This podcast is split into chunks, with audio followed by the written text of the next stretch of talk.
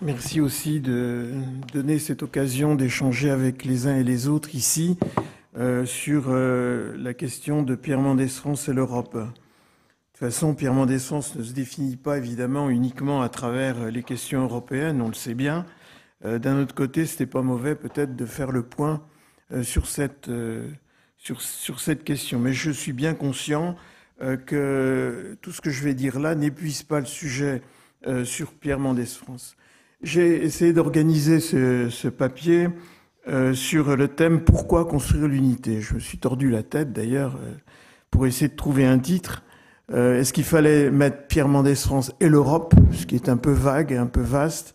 Mais c'est plutôt euh, j'avais envie de, me demander finalement euh, pourquoi Mendès France voulait construire quelque chose, construire une unité.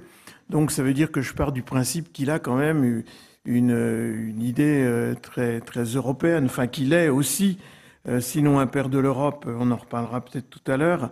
C'est pas un mystique de l'unité, ça, c'est sûr.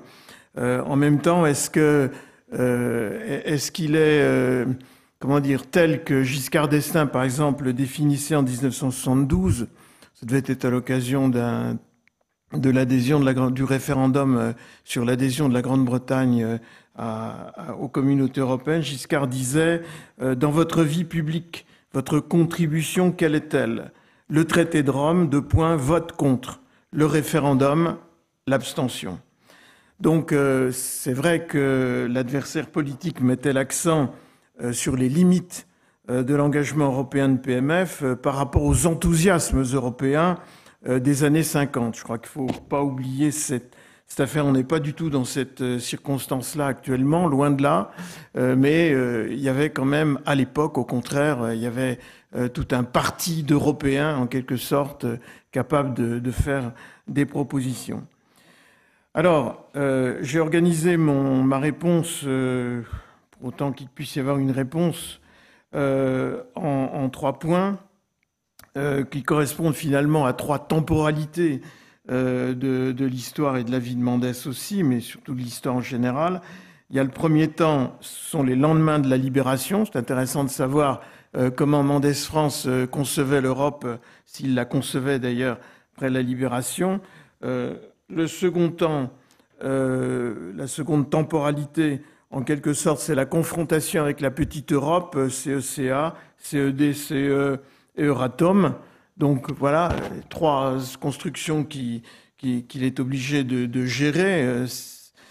Euh, et le troisième temps, enfin, c'est l'opposition à De Gaulle et le projet européen pour la gauche européenne. Je crois qu'on a oublié que Mendès France a beaucoup travaillé pour la gauche. Euh, pas communiste évidemment, mais euh, toute, cette frange qui allait, que Mitterrand allait rassembler après, euh, et que Mendès en quelque sorte a, mis sur le devant aussi, et il a essayé de lui donner euh, un projet européen. Gauche européenne, ça fait allusion à, évidemment à, cette organisation de il me semble qu'il y a quand même beaucoup de socialistes dedans, entre autres, pour, pour, pour faire l'Europe. Euh, la gauche européenne, euh, donc euh, en, dehors des partis officiellement, pas en dehors des partis de gauche, mais il s'agit bien de donner un programme à la gauche en général. Alors en ce qui concerne, oui, alors pour ça, pour ce, que j'ai préparé ici, c'est simplement quelques images pour vous rappeler un certain nombre de choses. Bon, ça, ça va pas loin. D'autre part, c'est difficile souvent d'avoir les images Autrement, il faut les payer. Et puis, euh, bon, par exemple, sur l'UEO, euh, bon, à part. Euh, bon, là, c'est au moment, du, au, moment de, l'investiture, d'accord, en 54, en juin 54. Ici, voilà, Anthony Eden, Konrad Adenauer et Mendes France en août 1954, à un moment extrêmement difficile, comme vous, vous imaginez bien. Euh, mais c'est intéressant de voir Eden et Adenauer à côté de Mendès France. On n'a pas tellement euh, l'habitude de le voir. ici aussi, Mendès et, Churchill, c'est très intéressant. C'est au moment du deuxième gouvernement de Churchill, c'est bien le deuxième, enfin en 54. Euh, et puis, bon, ici aussi, donc Winston Churchill, Mendès, Massigny, c'est le grand au fond là, avec les lunettes. c'est l'entrevue de Chartois. pardon? Oui. à la, si j'ai bien compris, c'est la maison personnelle de Churchill. Hein.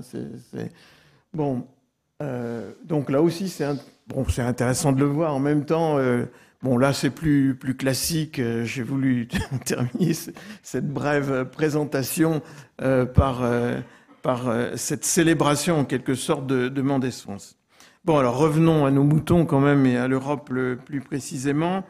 en ce qui concerne les lendemains de la libération, moi, je crois pouvoir affirmer dès maintenant que Mendes France n'a pas de projet de politique d'intégration européenne à la libération. Bon, enfin, essayons de voir euh, ce que ça peut euh, signifier. Euh, tout d'abord, il, a évidemment, Mendes est au pouvoir, il est au gouvernement, il, présente devant le GPRF à l'automne 1944 un plan qui est en quelque sorte une, une, sorte de remise en route raisonnée de l'économie française remise en route raisonnée de l'économie française par le travail des Français et le charbon allemand. Voilà les, deux, pieds en quelque sorte du, relèvement. Y a-t-il l'Europe là-dedans? Non, il n'y a pas d'Europe.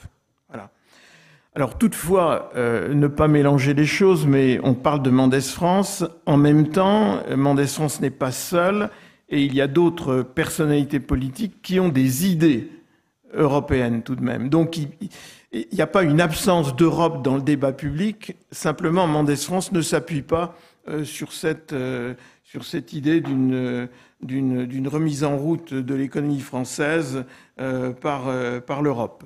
Simplement pour vous rappeler qu'à Alger, déjà au temps du, du, du CFLN, en 1943-44, il y a eu un débat sur l'Europe que De Gaulle a conclu en disant en avril 1944 qu'il voulait bien euh, faire une, euh, une union de l'Europe de l'Ouest. Hein. Euh, bon, maintenant, c'est pas aller, c'est pas aller plus loin. Mendes France ne se situe pas véritablement, à mon avis, dans cette dans, cette idée.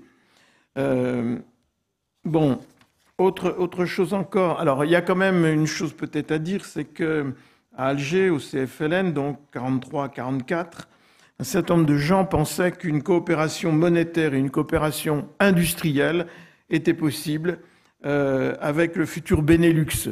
Et les Britanniques auraient eu la possibilité euh, de euh, s'y associer. Alors, quel est le contenu en quelque sorte de, cette, de, ce, de ce projet Mendes France Il y a l'idée d'une organisation volontaire des marchés et des productions par une planification européenne. Là, voilà les, les mots, les mots clés en quelque sorte. Organisation volontaire des marchés et des productions par une planification européenne. On est un temps, on est un moment euh, où vous, par exemple, dans l'assistance, vous êtes certainement, nous sommes, nous sommes euh, euh, sensibles à la question de la planification. Ça nous dit quelque chose. Je ne sais pas si nos enfants et nos petits enfants, ça leur dit quelque chose. J'en suis pas sûr du tout. Disons, on est dans une ambiance planificatrice.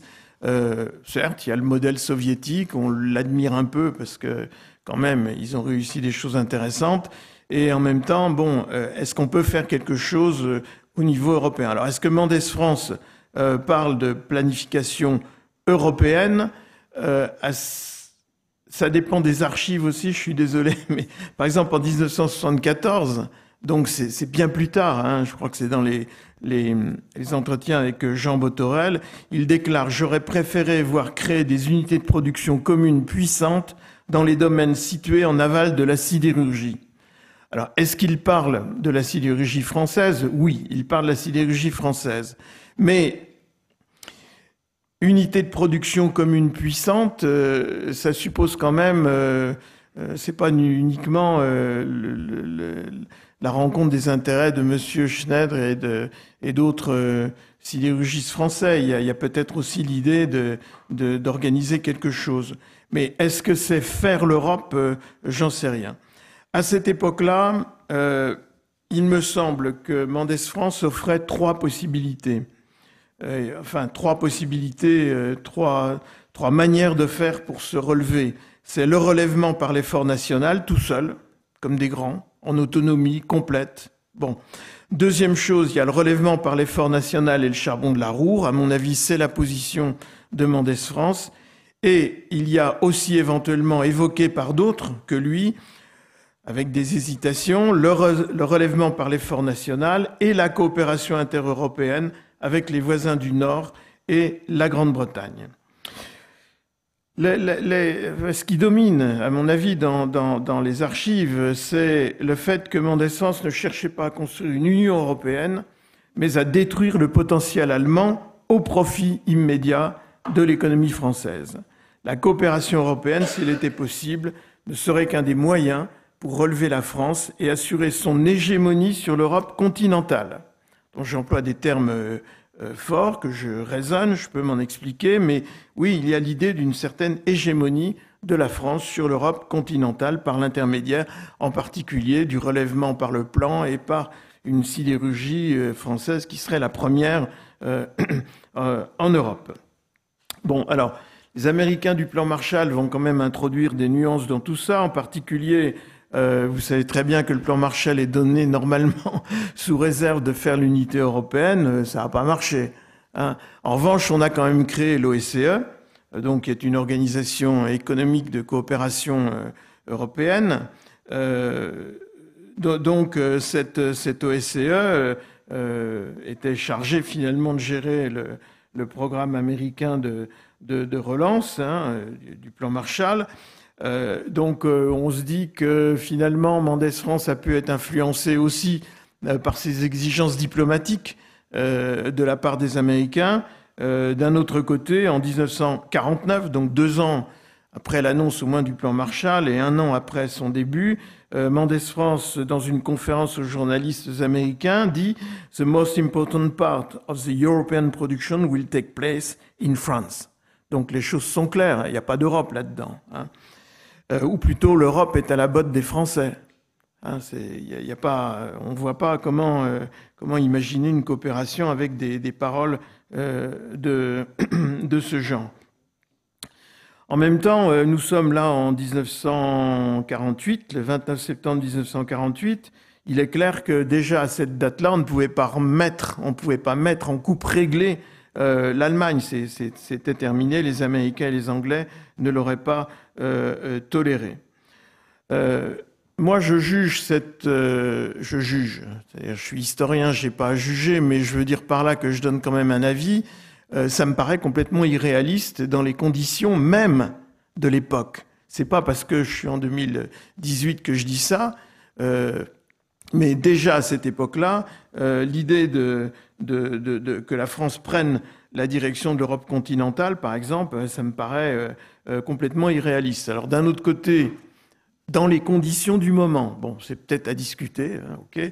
Euh, en, même temps, euh, cette aspiration que, que, que, que je qualifie d'irréaliste, elle est partagée aussi par d'autres leaders français. Il n'y a pas que Mendès qui partage cette idée-là. Et, et, pourquoi? Bon, ben, parce que Mendès France, euh, qui a payé de sa personne, vous le savez bien, par une belle résistance, c'est quelqu'un euh, qui, comme d'autres, semble-t-il, ne mesure pas bien les nouveaux rapports de force en Europe et dans le monde, actuellement, à ce, moment-là. Hein, il y a encore le souvenir de la défaite française qu'on croit avoir, euh, en quelque sorte, dépassé par la résistance, mais en fait, les rapports de force sont tels que euh, ce type d'attitude-là n'est pas recevable par personne. Hein, et c'est donc c'est pour ça que je dis que c'est pas réaliste. Alors en même temps, euh, dans les années 48-49, euh, la troisième solution dont je parlais tout à l'heure, c'est-à-dire le relèvement par l'effort national et la coopération intereuropéenne avec les voisins du Nord et la Grande-Bretagne, trouve un regain d'intérêt. En particulier, euh, le Mendès France, comme d'autres, et le gouvernement français en général à l'époque, euh, parlent de spécialisation des économies françaises, bénéluxiennes et britanniques grâce à des accords contractuels à long terme. Donc euh, ça, c'est une autre possibilité aussi très intéressante. Et j'observe que mon ami Schirman n'en a pas parlé tout à l'heure, je crois pas, si, on a parlé des accords de spécialisation. Euh, donc moi, ça me paraît important de, souligner leur existence, enfin pas leur existence, mais le projet. C'est-à-dire, c'est l'idée euh, que des accords contractuels à long terme seraient passés entre les gouvernements, par exemple dans l'agriculture. Euh, Mendes est député d'une circonscription agricole. pour lui, c'est très important qu'il y ait de, de tels accords. C'était une possibilité de s'entendre entre, entre Européens. Donc une forme d'unité européenne respectant les souverainetés serait établie de facto par le réseau d'obligations contractuelles tissé par les États. Alors, comme l'OSCE existe, on soumet évidemment le projet à l'OSCE. Et euh, les, délégués des gouvernements, puisque c'est une, comment dire, c'est une organisation euh, souveraine, enfin souveraine, c'est-à-dire qui, euh, qui, rassemble des, des, souverainetés nationales. Il n'y a pas de supranationalité ni de fédération euh, dans, cette affaire-là. Le Conseil de l'OSCE a accepté le projet, donc on se dit formidable, on va pouvoir faire quelque chose euh, d'intéressant. Ben non, la Grande-Bretagne refuse. Hein, et et bon, dans mon texte écrit, je dis la Grande-Bretagne refuse d'assurer sa mission de leader en Europe occidentale au printemps 1949. Euh, oui, je, le pense vraiment. C'est-à-dire que la Grande-Bretagne reste dans son, dans son empire. Elle croit encore, elle aussi, elle n'a pas compris qu'il y avait un certain nombre de choses qui avaient changé. Hein. Et, donc, euh, on croit retrouver euh, les, les, les, éléments de puissance antérieurs. Donc, comment résumer la, la, la, la, position de Mendès France à, cette époque-là? En somme, il me semble que l'entente économique européenne est nécessaire aux yeux de Pierre Mendès France, non par idéaliste européen, mais pour préparer la France à la concurrence mondiale. Il y a l'idée de la préparation euh, de la France, de la mettre en état, euh, d'assumer euh, un rôle très fort dans le monde même, dans, le monde, pas seulement en, Europe. Tu l'as développé tout à l'heure, je me retrouve tout à fait dans, dans, ce, que, dans ce que tu as dit. Alors, en 1948-49, euh, donc c'est après le plan Marshall, c'est avant euh, le, plan Schuman. En 48-49, euh, PMF a une conception de la construction européenne qui commence par l'harmonisation des plans à long terme français et britanniques et l'accès au charbon allemand. L'harmonisation des plans à long terme, chaque État finalement, à la demande de l'OSCE des Américains, dégage une sorte de programme, c'est ce que j'appelle les plans à long terme, Hein, sur 4-5 ans, en gros sur la, durée euh, du plan Marshall. Et l'idée, c'est d'harmoniser les plans. C'est-à-dire de faire en sorte que les Français développent pas un projet dans, un secteur, que les Anglais en développent pas un dans un autre, etc., mais qu'il y ait une sorte d'harmonisation. C'est ça aussi l'unité européenne. Eh bien, cette unité européenne ne fonctionne pas. Et, en particulier euh, les plans à long terme français et britanniques. Et là, il y a euh, beaucoup d'archives au Quai d'Orsay sur ces, sur ces questions. Euh, L'Europe franco-britannique était au cœur de l'organisation européenne proposée en octobre 49 par PMF dans son projet de discours d'investiture. Il faut relire ce discours d'investiture qui, moi, me paraît être une sorte de, c'est pas contre le plan Schuman parce qu'il n'est pas encore, il est du 9 mai 1950, il n'est pas encore prononcé, mais c'est une autre manière de, voir les choses, c'est-à-dire l'idée qu'on va pouvoir euh, harmoniser. Hein, c'est un, c'est un beau rêve. Je ne sais pas si ça a encore une actualité, mais pourquoi pas? Dans le cadre de l'Union européenne, c'est une évidence qu'on a besoin d'harmoniser. On a parlé tout à l'heure de l'harmonisation de la fiscalité ou des choses de ce genre. On a parlé aussi des investissements à faire. Bon, ben voilà, on est au cœur, euh, au cœur du sujet. Et, donc, euh, euh, c'est d'une sorte, d'une certaine manière, c'est un peu l'opposé du plan Schuman, plan Schuman-Monet du 19 mai 1950, qui est fondé, lui, sur la réconciliation franco-allemande et une fédération. En revanche, l'Europe franco-britannique harmonisée a échoué. Alors, donc, le deuxième moment, euh, le deuxième moment, c'est ce que j'appelle la confrontation avec les innovations européennes. Alors, ce qui est assez net dans, la correspondance de, Mendès, enfin dans, les œuvres qui ont été publiées, c'est que le plan Schuman s'impose à lui. S'impose à lui. Il n'est pas contre le plan Schuman finalement, puisqu'il le vote en plus. Mais et, il n'est pas contre parce que parce que il y a la réconciliation franco-allemande, mais c'est pas l'essentiel. Je suis désolé, c'est pas l'essentiel. Voilà. donc en, fait, Mendès croit encore, et il y a beaucoup de gens avec lui qui, disons, dans l'été 1950, pensent qu'un accord avec la Grande-Bretagne est possible encore sur le plan Schuman. Et donc, il, n'oublie pas qu'il y a une possibilité d'entente peut-être avec la Grande-Bretagne. En fait, euh, l'Angleterre, vous le savez bien, euh, dit non aussi à cette coopération euh, avec, avec, avec les, continentaux. Alors, Bon, en ce qui concerne l'Allemagne, euh, c'est le moment peut-être de, rebondir sur ce qui a été dit tout à l'heure. Euh, oui, j'ai bien senti euh, que du côté de PMF, bon, PMF accepte une coopération avec l'Allemagne, ça c'est sûr, mais c'est une coopération qui doit respecter des règles de bonne conduite. Alors, allons-y pour les règles de bonne conduite. Il y a le partage des marchés sidérurgiques. Alors voyons, est-ce que M. Krupp est capable de partager euh, ses ventes euh, à l'extérieur avec les Français euh, Même dans l'état de l'Allemagne à l'époque, on, a, on, a, des doutes. il y a aussi les exportations agricoles françaises vers l'Allemagne, bien sûr sur l'Angleterre, mais sur l'Allemagne aussi. Donc voilà des conditions, et il y en a d'autres, je voulais... Autrement dit, le dialogue franco-allemand, la coopération franco-allemande est soumis à des contraintes telles que ça paraît difficile de les, mettre, en, jeu. Euh, d'ailleurs, à ce propos-là, le dialogue politique franco-allemand euh, ne lui semblait pas encore possible, d'où son étonnement devant l'offre Schuman qui appelle finalement à une coopération politique. Euh, c'est quand même le, le, fond aussi du plan Schuman, au-delà d'un accord sur, sur, sur la sidérurgie.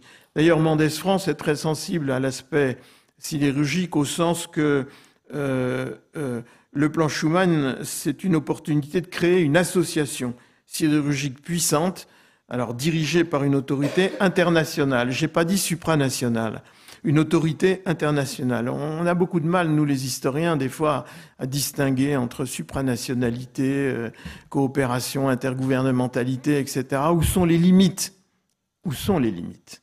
Bien sûr, les, en termes de, de concept, on voit bien, on est capable de définir, mais après, pour faire passer ça dans les, dans les faits, c'est pas, c'est, pas une évidence. Euh, Mendès, finalement, niait le caractère révolutionnaire de la gouvernance euh, politique et économique proposée euh, par Schuman-Monet et la Fédération comme horizon politique modèle. Alors, il fustigeait d'ailleurs au passage les eurolâtres qui faisaient du plan Schuman, je cite, bien, cette citation, c'est drôle. Un très joli petit conte de fées. Voilà. Un très joli petit conte euh, de fées. Alors, euh, oui, donc il attaque Monet euh, d'une certaine manière, enfin les idées de Monet. Je pense cependant que Mendès France sous-estimait la détermination supranationale de Monet. Mendès considérait que Monet avait fait cette proposition, mais dans le fond, euh, il l'aurait faite comme ça, euh, sur un coin de table, euh, comme on dit. Ben non, c'est pas vrai. L'histoire montre que Monet est, possédé par l'Union européenne. Au moins, ça se manifeste très clairement dès 1942-43 à, Alger, par exemple. Donc, c'est pas un projet qui sort de rien. Hein. Enfin, c'est réfléchi de la part de, de Monet. Alors, quant à la CK, donc ce qui est issu du, plan Schuman, finalement, elle lui semble utile pour les consommateurs et précieuse pour la paix. Alors il y a quand même euh, l'introduction du politique, précieuse pour la paix. Bon, méditons là-dessus. Mais en même temps, elle est très contestable, cette CK, parce qu'il n'y a toujours pas la Grande-Bretagne. Voilà, on va toujours retrouver la Grande-Bretagne, je vous y prépare. Euh, on va voir encore d'autres moments où il en parle. Euh, alors, en, en fait, 1949-1950, ce sont des années euh, pendant lesquelles euh, PMF a évolué. Donc PMF ne, reste pas bloqué sur une idée précise, euh, il, évolue aussi. D'abord, il a mis fin aux utopies françaises de 1945. celle d'une puissante sidérurgie lorraine anti-allemande et celle des réparations. Il critique d'ailleurs aussi le plan Monnet, incapable d'assurer la victoire économique sur l'Allemagne. Ça, c'est intéressant aussi, voilà une de ses, critiques. Euh, et il craint l'impuissance de la France euh, dans le cadre d'une coopération ou d'une institution européenne. Il serait criminel, dit-il, de poursuivre l'intégration économique de l'Europe sans nous mettre en état de soutenir euh, la concurrence de nos voisins.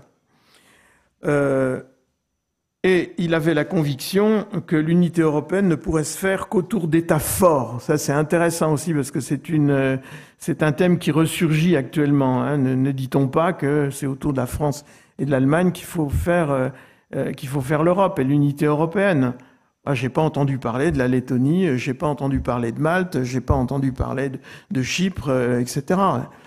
donc, il a cette conviction que l'unité européenne ne pourrait se faire qu'autour d'États forts. Seule l'Allemagne et la France le pourraient. J'ai envie de dire hélas, mais l'Allemagne, en revanche, alors pourquoi c'est la France seule qui va pouvoir faire cette unité? Euh, L'Allemagne poursuivait non l'intérêt général européen, dit Mendès, mais le sien propre. Ses intérêts, c'est la réunification et la concurrence économique. La France, euh, en revanche, pouvait seule fédérer les énergies européennes parce qu'elle avait l'ambition de développer la collaboration internationale et de consolider la paix. Voilà des raisons euh, qu'il donne en 1950. Sa faiblesse à la France, en réalité, l'empêche de devenir la force de gravité centrale de l'Europe occidentale. Si cette situation se prolonge, un autre pays prendra très vite la tête de l'Europe, écrit-il en 1952. Il faut en conclure quelque chose. En tant qu'historien, on peut quand même. Euh, moi, j'en conclus qu'à 60 ans d'intervalle, le risque allemand pour la France est encore d'actualité. Et ça provoque, euh, entre nos deux pays, incompréhension, lassitude, méfiance, peut-être un certain optimisme, une certaine entente possible peut-être, et envie aussi. Je suis un petit peu pessimiste. C'est-à-dire que le risque allemand existe dès cette époque-là. Mendes France insiste là-dessus et il continue à perdurer. Alors, euh, qu'est-ce que une Europe forte euh, pour l'Europe? C'est la condition aussi d'une d'une CED. Euh, je crois que Mendes France est bien conscient, enfin conscient, c'est ce qu'il estime, il ne cesse de le dire, euh, que la France est faible à cause d'une mauvaise gestion euh, publique euh, française. D'ailleurs, je voudrais dire aussi au passage que Mendes France n'a pas le monopole de cette critique. Quelqu'un que je connais bien aussi pour l'avoir étudié, c'est Jean Monnet. Il a exactement les mêmes propos, hein, exactement les mêmes. Bon, simplement, ils n'en tirent pas les mêmes, peut-être les mêmes, les mêmes conclusions. Euh, l'un reste dans l'ombre et agit pour transformer les choses à sa manière, euh, bon, en pesant euh, de l'ombre où il est sur les décideurs. Mendes fait partie des décideurs. Alors maintenant, il faut qu'il arrive au pouvoir. Mais justement, il est au pouvoir quand, on, quand on parle de, de, de la CED. Mendes France a quand même approuvé une institution, une organisation européenne, parler d'une organisation, peut-être, c'est euh, l'UEP, l'Union euh, européenne des paiements. Alors c'est un peu technique cette, UEP, je ne vais pas la développer, mais si vous voulez, l'Union européenne des paiements, pour simplifier, c'est une organisation qui permet les paiements à l'époque entre les différents pays, qui permet de faire marcher le commerce. Maintenant, on ne se pose pas le problème. Chacun, chaque exportateur peut changer euh, ses euros en dollars ou autres. Bon, à l'époque, non. C'est pas possible. un certain nombre d'entre vous, vous avez certainement exercé même aussi votre profession euh, dans ce cadre-là, encore un peu contraint. Et l'Union européenne des paiements en 1950 euh, rassemble la grande Europe, c'est l'Europe de l'OSCE déjà. Donc ça, ça plaît à Mendes France. Et il y a euh, aussi la Grande-Bretagne en fait partie aussi. donc, est-ce que c'est l'unité européenne euh, dont, il, euh, dont il rêve? L'UEP est-elle une étape vers l'unité européenne? Alors, j'ai beaucoup hésité à répondre et je dis probablement pas. C'est probablement pas une, forme d'unité européenne. Enfin, je ne pense pas que Mendes la voit comme, comme une étape vers plus d'unité européenne. Il la voit pas comme un, élément, enfin, c'est un élément de structuration euh, de, l'Europe, mais il la considère comme une union régionale de l'Occident, certes, ayant pour objet de faciliter les échanges. Donc c'est l'aspect technique qui l'emporte. Et en plus, politiquement et, techniquement, on est au ministère des Finances ici, c'était aussi une discipline contre les déséquilibres fondamentaux que connaissait la France. Inflation, déficit des paiements extérieurs, etc. Donc la problématique européenne de Mendes France et la problématique européenne, je le mets entre guillemets, s'inscrit dans une stratégie de stabilisation économique française. Ce n'est pas l'Europe d'abord. Chez Monet, c'est souvent l'Europe d'abord. Chez Mendes France, ce n'est pas l'Europe d'abord, c'est la France d'abord, d'une certaine manière. Me faites pas dire ce que je veux pas dire. Ce n'est pas du Trumpisme, hein, ni autre chose. Bon, donc construire l'Europe en soi, j'ose le dire, peut-être euh, est-ce à discuter, euh, n'avait pas de sens pour PMF. En ce sens que euh, ce n'est pas l'Europe qui compte, c'est la France et l'Europe quand même dans les relations internationales. C'est la France et l'Europe par rapport au tiers-monde, etc. Donc, euh, c'est une. Euh, PMF accorde finalement plus d'attention à la négociation internationale à quatre, à cette époque-là, en 50, 54 par exemple, qu'à une Europe unie par un idéal. C'est pas ça. Hein. la CED, c'est un moyen de réarmer euh, face à l'Est, pas de construire une Europe politique. Donc en résumé, on peut dire que PMF n'a pas été un CED sceptique par doctrine, mais peut-être par opportunisme. Enfin, j'ai pas trouvé le mot qui me plaisait le plus. Il n'est pas CED sceptique par doctrine, c'est-à-dire c'est pas un choix d'être CED sceptique, c'est pas. il n'a pas intégré un espèce de scepticisme euh, européen, mais il est CED sceptique par opportunisme, en ce sens qu'il est contraint à être euh, CED sceptique parce que euh, toutes les conditions ne sont pas réunies pour faire une bonne Europe dans laquelle la France sera en bonne position. L'Europe se fera si la France est stabilisée économiquement et financièrement et si la guerre d'Indochine cesse, car la France doit tenir le premier rôle en Europe, ça rejoint ce que j'ai déjà dit. Le projet de France pour l'intégration européenne, le mot est utilisé plusieurs fois, euh, il, est, il, est euh, il est utilisé le mot intégration européenne, exige la fin de la guerre en Indochine, l'unité nationale, donc on est en pleine querelle de, la CED, la coopération franco-africaine. Bon, moi, je, euh, chez Monet, il n'y a pas ça. Il n'y a pas la coopération franco-africaine. C'est pas, enfin, c'est pas l'essentiel.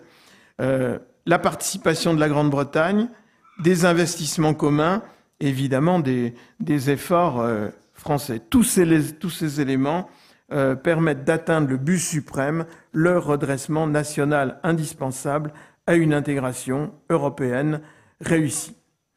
Mais en même temps, je vais être un peu méchant avec Mendes France, excusez-moi. Je suis membre aussi du Conseil scientifique. Mais pourquoi les, hésitations mendésistes de l'été 54 quand il refuse, par exemple, de prendre position pour ou contre la SCED, alors que la guerre d'Indochine a cessé d'être un obstacle à l'intégration européenne? Il aurait pu se dire, bon ben voilà, j'ai fait la paix en Indochine, faisons autre chose au niveau euh, euh, européen et, peut-être allons vers la CED.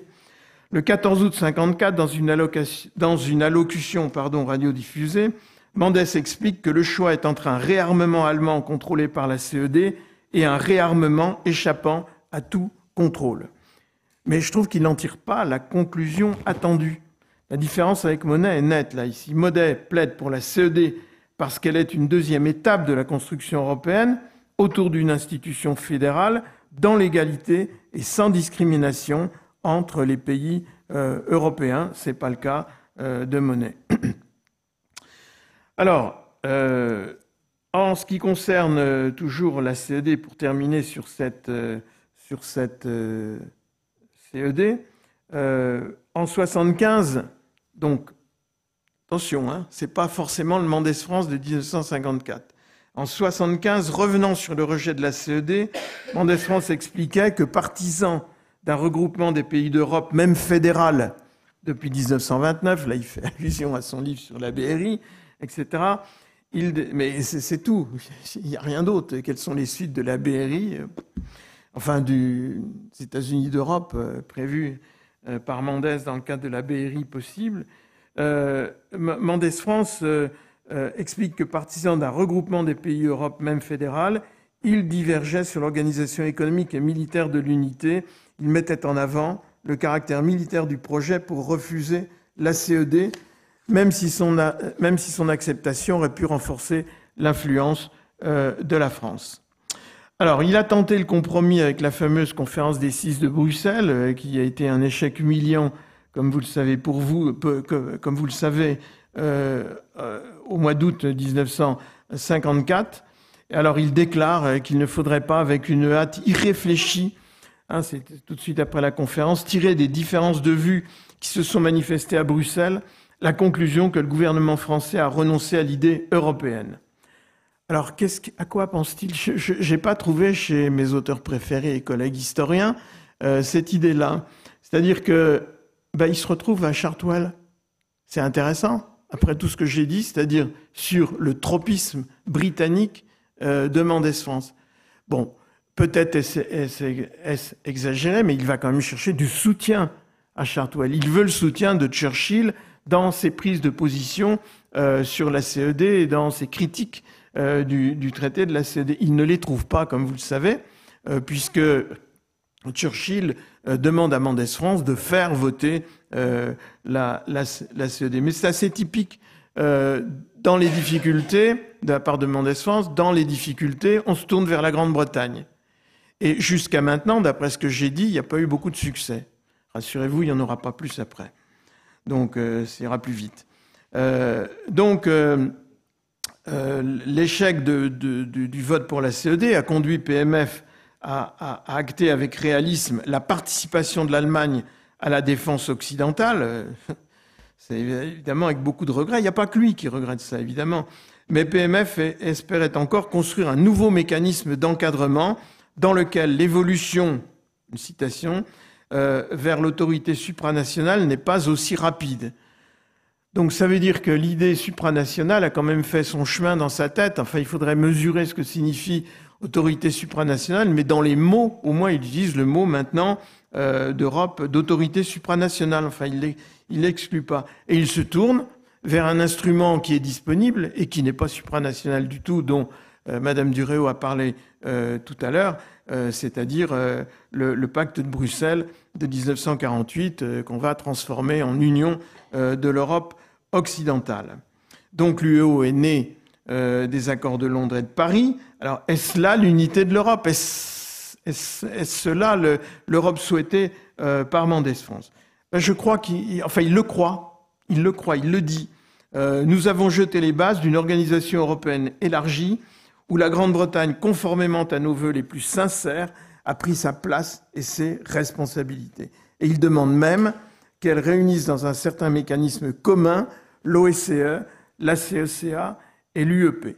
Donc ça a été, comme vous le savez, une, euh, une illusion. Si j'essaye de, rassembler les abondantes références de PMF à l'unité européenne dans les années 54-55, c'est-à-dire après le choc quand même du rejet de la, la CED, euh, eh bien, euh, ces références donnent une représentation cohérente de son projet d'unité. D'abord, la politique d'intégration européenne est l'un des éléments de la politique internationale de la France. Donc, c'est pas l'objectif, c'est pas de construire l'Europe euh, communautaire, l'Europe supranationale, l'Europe fédérale, etc. C'est une politique d'intégration.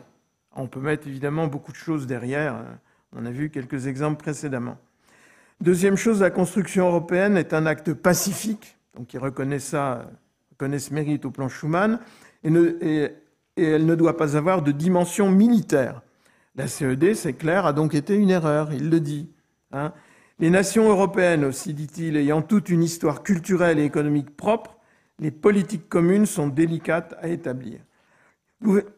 L'ouverture des frontières à des centaines de milliers d'immigrants quittant un pays où règne le chômage, c'est une citation, me faites pas dire non plus ce que je ne veux pas dire, comme l'Italie, provoquerait en France d'immenses perturbations. C'est ce qu'il dit? C'est ce qu'il dit? Hein? Cependant, il a donné son accord à la libre circulation de la main-d'œuvre dans l'espace CECA. Et on peut faire dire effectivement plein de choses à une citation si on ne la remet pas dans son contexte. C'est pour ça que j'ai mis ici qu'il a donné son accord aussi à la libre circulation de la main-d'œuvre dans l'espace CK. Ça bon. Qu'est-ce qu'il a voulu dire avant? Ben, Je ne sais pas, moi, vous gloserez. Hein, bon, c'est aussi une, réalité. Il y avait la, peur, en quelque sorte, de la main-d'œuvre, euh, d'une trop, abondante main-d'œuvre euh, euh, italienne. À l'époque, c'était ça. Mendes France aussi pose la question de la puissance française par l'économie, pas par l'Europe. L'Europe ne vient qu'en second. Hein. L'UO n'a pas atteint les objectifs assignés. Les résistances britanniques ont ruiné, comme en 46, 47 et 49, la tentative de donner un objectif politique à l'UO. Euh, et on peut dire que PMF n'a pas su faire coopérer les six continentaux et la Grande-Bretagne. C'est ça aussi qu'il faut dire. Ah bah oui, c'est dommage, mais il a cru que la Grande-Bretagne accepterait un début de supranationalité euh, en vain. Nous arrivons maintenant euh, à une autre organisation qui est la critique du, marché commun.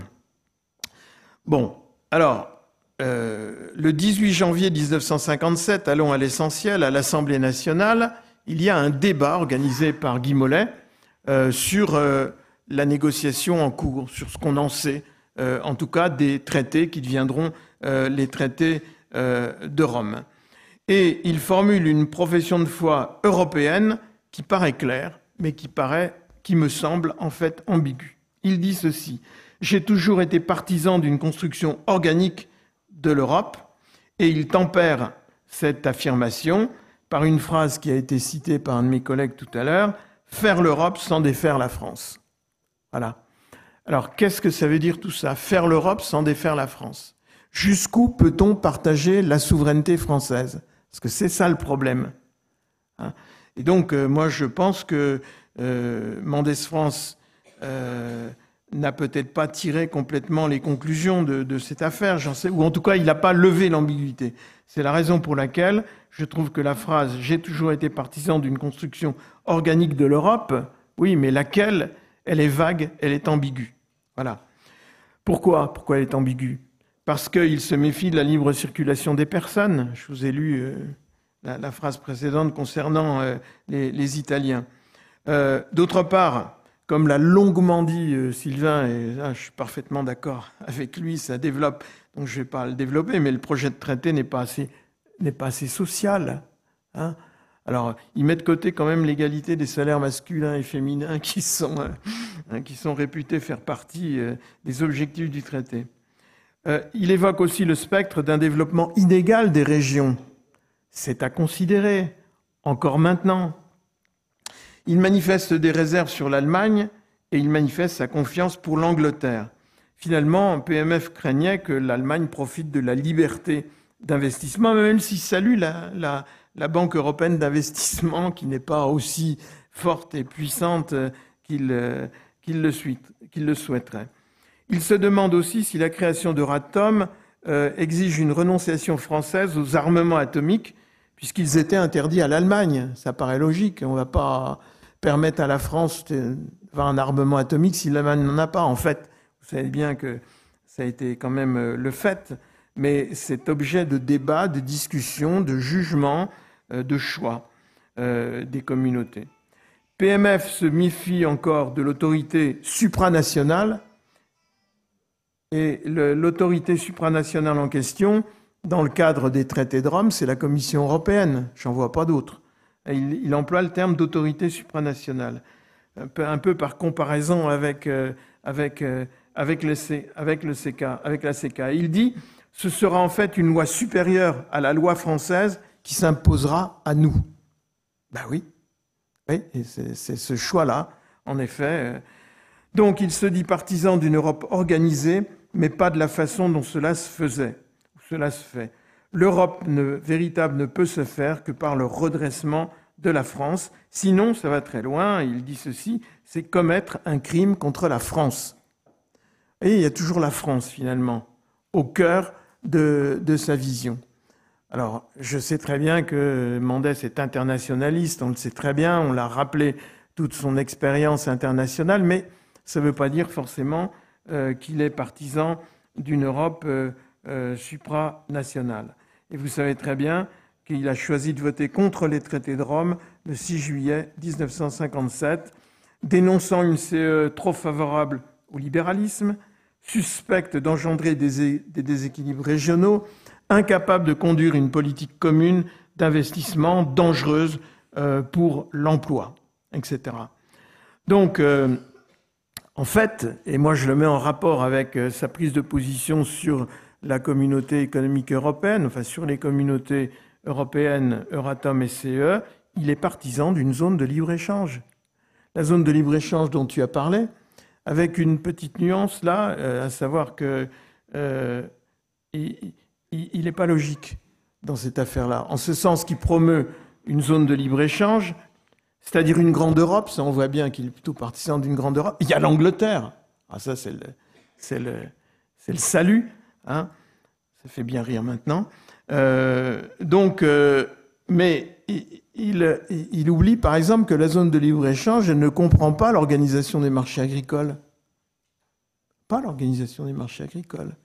Il n'y a pas de politique commune euh, agricole. Autrement dit, on va en rester au libre-échange des produits industriels, mais alors il dit ceci un peu plus tard, c'est plus tard, hein, euh, donc en 72, si j'ai marqué une préférence pour la zone de libre-échange, c'est, je le répète, parce que nous nous y retrouvions avec l'Angleterre, laquelle est disposée à y participer, mais n'est pas prête à entrer dans le marché commun des six. Bon, ça c'est une banalité, constate les faits, mais euh, finalement, euh, c'est quelqu'un qui se projette dans une coopération avec la Grande-Bretagne, un peu par, sans doute par admiration. Je pense qu'il y a la, la, suite de la guerre aussi. Il y a toute son histoire personnelle. C'est la, la Grande-Bretagne qui a, qui a supporté la lutte contre le nazisme pendant un an et demi, toute seule.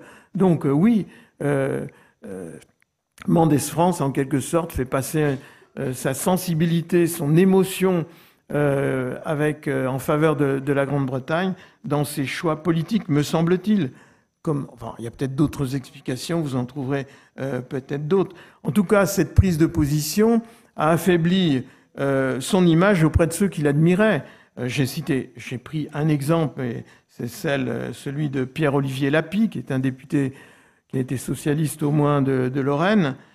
Lorraine, Pierre-Olivier Lapie. Et il, il, il, dit ceci. Comment, euh, Lapi dit ceci, comment un homme averti comme Mendès peut-il assurer que le moment n'est jamais venu? Le moment viendra-t-il jamais? Sous-entendu de faire l'Europe. De, répondre en quelque sorte favorablement à ce qui est proposé par un certain nombre d'initiateurs, d'inventeurs de l'Europe. Donc il fait sans doute, sûrement même allusion à la CK, à la, à la petite Europe. Mais néanmoins, les choses évoluent, puisqu'en 1958, il a changé et il déclare nous, devons jouer le jeu. Alors comment veut-il jouer le jeu? Eh bien, il veut jouer le jeu en analysant la réalité des communautés européennes. Il joue le jeu du marché commun, mais il continue de, jouer aussi la, mouche du coche d'une certaine manière, tout en n'ayant plus euh, les pouvoirs qu'il avait dans les années 50. Hein. Euh, assez, évidemment, c'est facile de faire ça, je ne vais pas le faire devant vous, mais imaginons un Mendès favorable à la CK, à la petite Europe, etc. Il aurait peut-être pu introduire un certain nombre de ces, critiques telles que je, les, que, je les, exprime. Maintenant, à partir de 58, il est marqué par son opposition au général de Gaulle, opposition relative d'ailleurs, parce qu'il reconnaît par exemple dans les années 58, 59, 60 que de Gaulle fait des choses bien au niveau européen entre autres le projet de, plan Fouché. Ben oui, il approuve le plan, le, plan Monet aussi d'ailleurs. Hein. C'est un autre terme, mais il, il l'approuve aussi. Alors, du bon usage des communautés européennes, ben oui, euh, parce que l'approche mendésiste de la construction européenne consiste désormais à faire éclore les potentialités régulatrices des traités de Rome voilà, je commence à utiliser un mot par lequel je vais conclure, rassurez-vous, tout à l'heure, le mot régulation, les potentialités régulatrices des traités de Rome. Mais évidemment qu'il y a des possibilités régulatrices dans ce traité de Rome. C'est la raison pour laquelle, tant qu'on ne, comprendra pas qu'il y a euh, euh, finalement euh, hmm, des possibilités, enfin, il y, a plusieurs voies possibles en ce qui concerne l'utilisation des traités de Rome. Il y a plusieurs manières de s'en servir. La manière mendésiste de se servir de la CE, c'est d'insister sur les potentialités régulatrices. Et il y en a une, évidemment, qui est très intéressante et qui sera mise en œuvre, c'est la PAC, politique agricole commune. Deuxième chose, maintenant, il contre, il cherche à contrer les assauts de la Grande-Bretagne contre le marché commun, mais aussi ceux de l'Allemagne d'Erhardt. Je ne parle pas de l'Allemagne d'Adenauer, dont les ambitions mondialistes inquiètent certains et les conceptions ordo-libérales. J'ai utilisé un, grand mot, l'ordolibéralisme, ceux qui connaissent. Bon, donc autrement dit, euh, Mendes France euh, euh, se donne des raisons en quelque sorte de critiquer là aussi euh, l'Allemagne.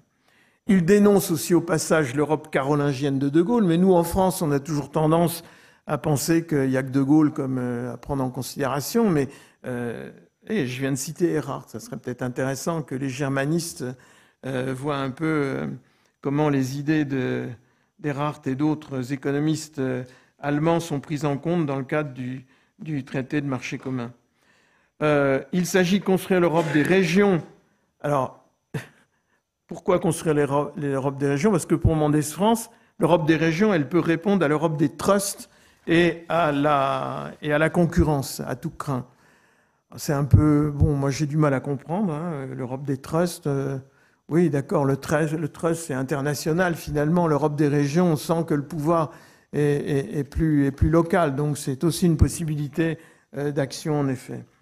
Euh, et puis, alors maintenant, je me suis posé la question est-ce que euh, Mendes France offre des solutions opératoires? Comment faire? Voilà, c'est ça qu'on attend de Mendes France. Quelles sont ces solutions? Il propose d'abord la planification économique. Il reprend le terme de planification. Il crédite les Anglais, encore une fois, d'accepter, d'une capacité à accepter les institutions supranationales, mais il donne aucune preuve. Il le dit, c'est un peu, c'est la vieille rengaine qui ressort à certains moments. Oui, les Anglais, il faut leur faire confiance, etc. En même temps, euh, il leur reproche d'en vouloir au marché commun et de vouloir le détruire euh, par la zone, euh, par la zone de, de libre-échange. Et puis, il y a une autre raison aussi, Enfin, il y a une autre manière, c'est plutôt une raison plus qu'une manière de faire, mais il demande l'adhésion de la Grande-Bretagne aux communautés comme réassurance contre l'Allemagne. Oui, se réassurer contre l'Allemagne. Et là, nous sommes plutôt dans les années 60-70. Euh, D'une certaine manière, la politique anticommunautaire de De Gaulle, son refus de travailler avec la Grande-Bretagne, donne à Mendès France l'occasion de construire une vision européenne de gauche.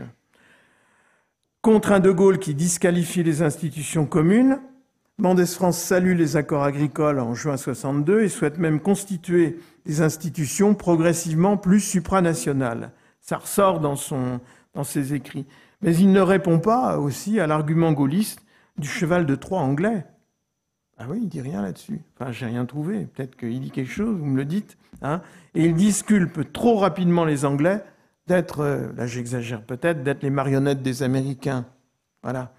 Donc euh, la persistance des illusions anglaises, euh, bah, ça illustre l'immense admiration personnelle de l'immense prestige aussi de la Grande-Bretagne chez PMF, son admiration pour elle, et aussi, par contraste, sa méfiance de l'Allemagne s'accroît au rythme de l'accélération de l'entente équivoque du couple franco-allemand que De Gaulle, pendant ce temps-là, fait sa politique avec Adenauer, traité de l'Élysée, euh, etc. L'adhésion britannique aux communautés compenserait le danger allemand. Pour terminer, quel est le projet européen de Mendes France dans un projet politique plus large euh, pour euh, la gauche qu'on peut retrouver dans la République moderne, dans les cahiers de la République? Quelqu'un en parlait tout à l'heure, je l'ai vu en effet. PMF soutient le marché commun tout en s'en prenant aux ententes et au cartel. Euh, il est clair sur l'avenir de l'Europe unie en 1900, il est clair, il est très clair sur l'avenir de l'Europe unie en 67. L'orientation actuelle de type libéral et capitaliste est fâcheuse, dit-il à la CFDT. Au laisser-faire générateur de récession économique, de sous-emploi, d'injustice sociale doit être substitué un système fondé sur une planification commune, bon, planification revient, assurant le plein emploi, le plein emploi, l'accroissement de la production, une répartition plus équitable des richesses entre classes sociales et régions. L'Europe doit être tournée vers la démocratie et le socialisme. Tout ça, c'est une citation euh, euh, des, cahiers de la République. il persiste, alors c'est plus court et plus pour résumer, il persiste en 69. Les forces de la concurrence ont été libérées dans la communauté. Donc c'est bien un début aussi du marché commun de, de, libérer les énergies. Et oui, bien sûr, hein, euh, sans mettre en place les mécanismes de régulation. Voilà le grand procès de, de Mendes France contre les traités. Et euh, pour euh, terminer, il réclame donc une politique agricole commune, ça il l'obtient, une planification moderne, démocratique, capable d'harmoniser la croissance. Et moi, je pose la question, est-ce que Mendes France a vérifié la faisabilité de la planification européenne auprès des voisins européens. Ben oui, parce qu'on peut toujours faire, et c'est valable encore aujourd'hui, on peut toujours faire de belles propositions dans le cadre d'une campagne, hein, euh, et pour la France, en France, mais encore faut-il savoir si les autres sont d'accord. Et qu'est-ce qu'on fait pour, sinon, les mettre d'accord avec soi, du moins pour aller dans cette euh, euh, direction? Alors, le mot planification, j'ai remarqué, a été atténué par un autre, celui d'une programmation commune. C'est un peu différent, programmation, planification. Enfin, il n'y a pas la charge idéologique que le mot planification a. Hein. planification européenne, pour lui, c'est un partage réfléchi entre régulation des marchés et des investissements et l'économie de marché. Il y a un partage entre économie de marché libre, etc., et régulation des marchés. Euh, il veut aussi une autorité centrale, c'est nouveau ça, avec des pouvoirs propres, fussent-ils limités au début. Il valorise la supranationalité maintenant, surtout quand De Gaulle pratique la chaise vide à Bruxelles.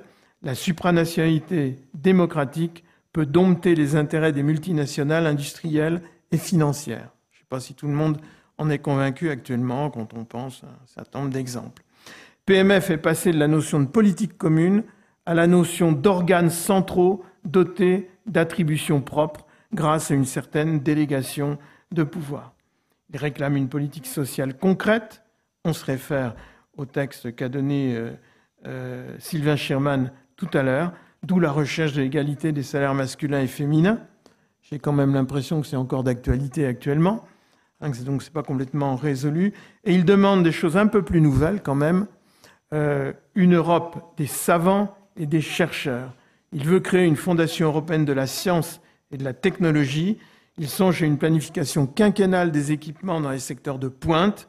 Et l'Europe, avec la Grande-Bretagne, pourra contester la suprématie américaine. Voilà un autre argument maintenant euh, pour, euh, euh, pour faire l'Europe. Il réclame aussi une nouvelle politique économique et monétaire commune autour d'une nouvelle UEP, Union européenne des paiements, en vue de la création d'une monnaie euh, unique. Que retenir des prises de parole de PMF Il rappelle toujours que l'Europe n'a de sens que si elle améliore, sans tergiverser, la condition économique et politique des peuples européens. Si on pouvait s'en rappeler encore aujourd'hui, ce serait intéressant. Hein. et PMF veut donner en quelque sorte un contenu concret à l'idéal européen. Il cherche à définir l'intérêt commun européen. Il affiche un programme contre l'Europe des trusts et des grandes affaires. Il milite pour l'Europe des jeunes, des travailleurs, pour la justice sociale et plus de bonheur. Le mot est chez Mendes France, il n'en est pas tellement coutumier, me semble-t-il, mais en tout cas, ça a été prononcé, je l'ai trouvé. Les peuples européens auront alors la volonté de réaliser progressivement l'intégration euh, euh, politique. Bon, quel est le message européen de, de, Mendes France? À mon avis, il porte sur la planification appelée harmonisation ou programmation volontaire des politiques européennes afin de réguler l'activité des grands secteurs économiques de la société européenne. Est-ce possible encore aujourd'hui? Est-ce que ce mot planification, régulation, harmonisation, c'est encore valable? Voilà la question que je pose en conclusion de ce texte sur Mendes France et l'Europe. Une planification, qui peut songer à mettre dans un programme politique l'ardente nécessité d'une planification européenne Dit comme ça, ça passera jamais. En revanche, euh, euh, travailler à l'harmonisation ou à la régulation des politiques fiscales, pourquoi pas, évidemment. Sans doute faut-il être plus modeste que d'employer ces mots un peu, un peu forts, un peu... Enfin, c'est des mots qui entraînent l'enthousiasme et qui en même temps, quand on ne sait pas réaliser, quand il n'y a pas de réalisation derrière, ça entraîne euh, l'euroscepticisme, voire euh, plus. Euh, Mendès demande d'élaborer des politiques concrètes tenant compte de l'intérêt général européen, qui est l'intérêt des peuples. Qu'est-ce que c'est que l'intérêt des peuples? Euh, Oui, je sais, c'est pas commode. Je pense aussi que la réflexion de Mendès France sur l'unité a l'avantage d'insérer la politique européenne des États membres dans un cadre conceptuel plus large que celui de la seule politique d'intégration. L'unité européenne est un élément important de la politique étrangère et intérieure des États membres seulement. C'est-à-dire, il y a d'autres éléments qui entrent en ligne de compte euh, pour élaborer les politiques étrangères et intérieures euh, euh, des États membres.